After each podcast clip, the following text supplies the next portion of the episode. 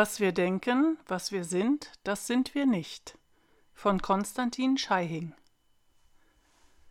Der indische Philosoph Jiddu Krishnamurti fragte einmal, ob es möglich sei, unmittelbar beim Hören einer Aussage ihre Wahrheit oder Falschheit zu erkennen. Mit solchen Fragen eröffnete er den Raum für das wachsame Ergründen bei seinem Gegenüber. Er deutete damit wohl auf einen äußerst einfachen Geisteszustand hin, der ohne Anstrengung und Widerstand in einfacher Aufmerksamkeit zuhört und so wie in einer Instanz zum Kern einer Sache durchzudringen vermag. Wie fassen wir also die Aussage auf? Was wir denken, was wir sind, das sind wir nicht. Was ist die spontane Reaktion unseres Geistes, wenn er diesen Satz liest? Ist er urteilslos empfänglich oder ist von vornherein eine Meinung dazu präsent, irgendeine Form der Tendenz wie Abneigung, Empörung, Akzeptanz oder Toleranz? Wir erkennen, dass solche Aussagen Spiegel sein können für die Qualität unseres Geistes. Ein Spiegel, in dem wir die Kräfte und Struktur beobachten können, die unseren Geist ausmachen. Zweifelsohne gibt es einen ungetrübten Geisteszustand, der diese Aussage hört und sie in vollkommener Stille umfängt. Und in diesem Stillsein wird gleichsam die Wahrheit der Aussage aktiv. Oder, sollte ihr jegliche Wahrheit entbehren, tritt eben ihre Kraftlosigkeit zutage. Ergründen wir also die Aussage etwas tiefer. Was wir denken, was wir sind, das sind wir nicht. Wenn wir uns fragen, wer wir sind, so wird uns für gewöhnlich das Denken allerlei Bilder und Antworten präsentieren. Wir sind diese und diese Person in jener und jener Lebenssituation. Wir haben diese und diese Interessen, einen solchen und solchen Lebenshintergrund und gehören dieser oder jener Gruppe an. Aber ist es nicht seltsam, dass wir, um in Erfahrung zu bringen, was wir sind, uns selber indirekt darüber informieren müssen, über den Umweg der Erzählung? Dass wir also gleichsam über den Umweg der Ausformulierung und des Denkens skizzieren müssen, wer oder was wir sind? Dies deutet darauf hin, dass auf einer gewissen Ebene in uns keine unmittelbare Beziehung zu dem existiert, was wir tatsächlich sind.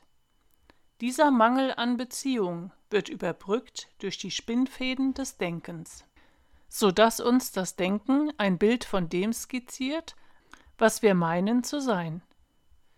Dieses selbstgeschaffene Bild im Gedankenkörper wird zur Basis unserer Existenz. Und dieses gedankliche Selbstbildnis agiert in einem eigenen gedanklichen Weltbildnis. Denn wenn wir uns nun fragen, was die Welt sei, so beginnt der gleiche Prozess. Es ist das Denken, das uns mit all seinen Antworten allmählich eine Vorstellung von der Welt zeichnet, in welcher sich unsere Vorstellung des Selbst wiederfindet. Auch hier ist diese Tatsache ein Hinweis auf die Abwesenheit einer unmittelbaren Beziehung mit der Welt, oder vielleicht ein treffenderes Wort mit dem Kosmos und der absoluten Ordnung, die diesen Kosmos durchwirkt. Jede Form des gewohnten Denkens ist ein Abstraktionsprozess. Der Gedanke an einen Baum ist nicht der Baum. Der Gedanke an die Welt ist nicht die Welt. Der Gedanke an sich selbst ist nicht das Selbst. Jede noch so feine Gedankenform wird nie der Baum, die Welt oder das Selbst sein. Die Natur dessen, was ist, kann nicht mit dem alten Denken umfasst werden. Die Natur dessen, was ist, kann nur erfahren werden in einem Geisteszustand der unmittelbaren Beziehung mit dem, was ist, im reinen Gewahrsein. Den Aspekt des Geistes, dem reines Gewahrsein möglich ist, nannte der griechische Philosoph Plotin den Nous.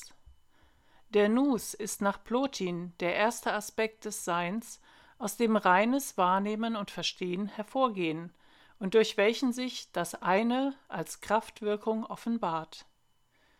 Diese Kraftwirkung des einen wird im christlichen Sprachgebrauch auch als der Heilige Geist bezeichnet. In einem Text der Rosenkreuzer des 17. und 18. Jahrhunderts wird Nus, das rein Wahrnehmende und Verstehende, auch als das Auge der Weisheit bezeichnet. Das Auge der Weisheit schaut in der höchsten Ruhe die Wunder aller Bewegungen und sieht durch alle anderen Augen, welche außer der Ruhe in der Unruhe herumschweifen und ohne das rechte Auge der Weisheit vor sich selber sehen wollen, obwohl sie doch ihr ganzes Sehen von demselben empfangen haben. Zeit und Ewigkeit, Hohes und Tiefes, Äußerliches und Innerliches wird vom Auge der Weisheit verstanden. Und doch wird es von deren keinem beunruhigt, denn es wohnt im Zentro der Ruhe, da wo alles außer dem Streite in der Gleichheit steht. Was es siehet, das besitzt es auch. Darum, o lieber Mensch, willst du wieder zum rechten Verstande und zu der rechten Ruhe kommen? So hör auf mit deinen Werken und lass Gott wieder in dir wirken. So wird sich das Auge der Weisheit wieder in dir auftun und in einem alles finden. In der Tat, steht die Ausbildung dieser geistigen Struktur des menschlichen Seins, die Struktur einer neuen Einheit zwischen Wahrnehmen, Verstehen und Handeln oder Kraftwirkung, auch im Zentrum der Lehre, die Jiddu Krishnamurti ausgetragen hat. Dazu sagt er, der erste Schritt ist der letzte Schritt. Der erste Schritt ist das Wahrnehmen, Wahrnehmen, was sie denken, ihre Ambitionen wahrnehmen, ihre Furcht wahrnehmen, ihre Einsamkeit, ihre Verzweiflung, dieser außerordentliche Zustand des Leidens, es wahrnehmen, ohne Verurteilung, Rechtfertigung, ohne zu wünschen, es wäre anders. Es nur wahrnehmen, wie es ist. Wenn sie es wahrnehmen, wie es ist, dann findet da eine vollkommen andere Art der Handlung statt, und diese Handlung ist endgültiges Handeln. Auf diese Weise ist der erste Schritt der letzte Schritt. Gleichzeitig liegt im Hervorbringen dieser geistigen Struktur jedoch auch ein Prozess, wie Jiddu Krishnamurti immer wieder betonte. Dieser Prozess ist zu vergleichen mit einer reifen Saat, die damit beginnt, ihre ersten Triebe und Blätter durch die Erde zu brechen. Dieser erste Trieb verfügt über die gleichen Merkmale wie ein ausgewachsener Baum. Er hat hölzerne Äste, Blätter und Wurzeln, daher versteht er vollkommen, was Photosynthese ist und lebt aus dieser inwendigen Umwandlung von Licht als Kraftwirkung in seinem Wesen. Aus dieser Kraftwirkung formt sich seine gesamte Struktur aus und wirkt der Baum zusammen mit dem, was ist. Und doch ist die Intensität dieser Kraftwirkung im Sprössling noch viel geringer als in einem ausgewachsenen Baum. Kommen wir zurück zu dem Ausspruch Was wir denken, was wir sind, das sind wir nicht. Das alte Denken mit all seinen eigenen Abstraktionen und Vorstellungen ist ein Handschuh, mit dem ein sehr begrenzter Aspekt der Dinge berührt werden kann. Auf einer gewissen äußerlichen, technischen Ebene ist dieser Handschuh sicher dienlich, aber ist er es auch am inneren Grund der Dinge? Die beschriebene neue geistige Struktur im Menschen, das Auge der Weisheit, ist frei von Vorstellungen und Bildnissen. Es hat keine Beziehung zu der alten Vorstellungswelt und knüpft nicht daran an. Wir können also erkennen, dass solange wir innerlich mit einem von uns geschaffenen Selbstbildnis leben, uns damit identifizieren, sich unser ganzes Leben darum dreht und all unser Streben darauf basiert, die unmittelbare Beziehung zu dem, was wir sind, was ist, blockiert wird. Eine erste Reaktion im Menschen auf diese Feststellung könnte sein zu sagen, nun muss ich mich anstrengen, kein Bild mehr von mir zu haben, Doch dieses selbstprojizierte Ideal wäre ebenfalls eine Reaktion aus der alten Struktur, aus dem alten Selbstbildnis heraus. Darin steckt die Schlussfolgerung Ich, der ich dieses Selbstbildnis bin, muss mich ändern und werde morgen ein besserer sein, werde ein anderes Selbstbildnis sein. Dabei ist jedoch bereits das Selbstbildnis, das zu Beginn des Entschlusses steht, Teil der alten Vorstellungswelt. Der Entschluss ist in sich selbst die Folge der Abwesenheit reiner Wahrnehmung. Doch erst reine Wahrnehmung ist die Tür, durch die sich Nus, das Auge der Weisheit, zu offenbaren beginnt. Die eigentliche Frage ist also, was ist reines Gewahrsein? Um herauszufinden, was reines Gewahrsein ist, müssen wir mit reinem Gewahrsein beginnen. Wie fasst unser Geist diesen Ausspruch auf?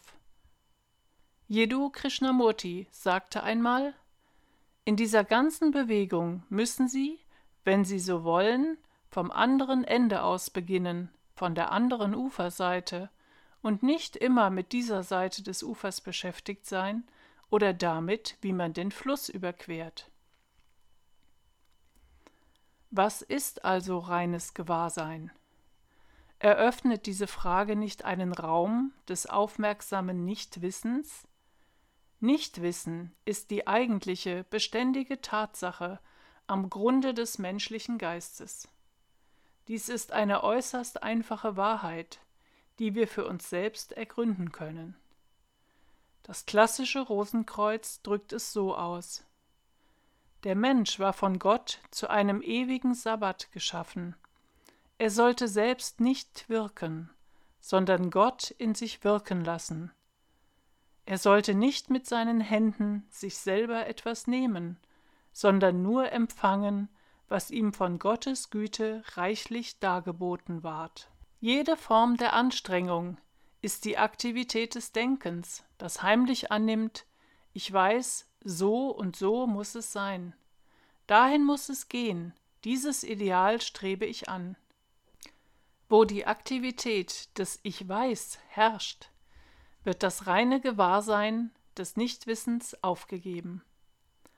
Das leere, das empfängliche Gefäß wird gefüllt mit den Annahmen des Ich weiß, in jeder Form der Anstrengung stecken die Gier und das Verlangen nach einer erwarteten geistigen Belohnung. Diese alte Struktur des Verlangens, jedoch in sich urteilslos zu sehen als das, was ist, ist reines Gewahrsein. Im reinen Gewahrsein gibt es nicht das Urteil von dies bin ich oder dies bin ich nicht. Alles wird urteilslos geschaut, und in diesem unbewegten Schauen offenbart sich wortlose Wahrheit. Es gibt nur die Wahrheit dessen, was ist. Wenn die Tatsache des Nichtwissens unumwunden erkannt wird, dann ist Fragen ein natürlicher Prozess der Befruchtung des Geistes, der im Nichtwissen steht. Und so steht er inmitten der Unbeweglichkeit, in der Stille seiner Unwissenheit welcher eins ist mit reinem Gewahrsein. Es ist das Gewahrsein, das ungetrübt ist durch die Bewegungen des alten Vorstellungsdenkens. Der Mensch fragt und schaut dann aus dem Nichtwissen. In diesem geistigen Zustand mündet prozessmäßig alles, was ist, die gesamte alte Bewusstseinsstruktur des stetigen Erzeugens und Aufrechterhaltens des Selbstbildnisses in reinem Gewahrsein, mit all der daran hängenden Unsicherheit und Angst. In diesem Zustand kann die Kraftwirkung des einen im Menschen wirken, wenn auch zu Beginn nur äußerst subtil. Und diese Kraftwirkung bringt Erkenntnis hervor und verwandelt sein gesamtes Wesen nach der absoluten Ordnung des einen, also dem einen Willen, der alles durchwirkt. Jiddu Krishnamurti sagte dazu, die Energie des wahrnehmen Handelns ist vollkommen anders, und diese Energie ist die Energie des Schöpferischen. und an anderer Stelle Absolute Ordnung ist also die Handlung des Neuen. So sind also Nichtwissen, Sterben des Ich Weiß und Lehre die stete Bedingung für Verstehen, Leben und schöpferisches Handeln. Das Erblühen der Einheit des inneren Wahrnehmens, Verstehens, Handelns im Menschen, diese Öffnung des Hauptes gleicht einem Quantensprung des Bewusstseins, denn sie ist nicht die Folge des Strebens aus dem alten Bewusstsein, sie ist die Folge einer Übergabe, eines Offenlegens des alten Bewusstseins in der reinen Wahrnehmung des Nichtwissens und der Beginn einer vollkommen neuen Entfaltungsebene des Lebens, die es in stillem Gewahrsein immer tiefer zu ergründen gilt. Und in diesem Ergründen gibt es keine Kontinuität von gestern auf morgen, kein Anhäufen, keine Schlussfolgerung, kein etwas werden, keine Zeit. Es gibt nur immer wieder aufs Neue im Heute das Ergründen im Nichtwissen, das Sehen, Verstehen dessen, was ist, und das sich daraus erhebende, zeitlose Erblühen in dem schöpferischen Einen, welches Zerstörung und Erschaffung in Glorie in sich trägt. Das ist es, was das Herz der Frage nach dem Selbst in sich verborgen trägt und offenbart, wenn es nicht mehr im Vorstellungsdenken zerstreut wird. Was wir denken, was wir sind, das sind wir nicht.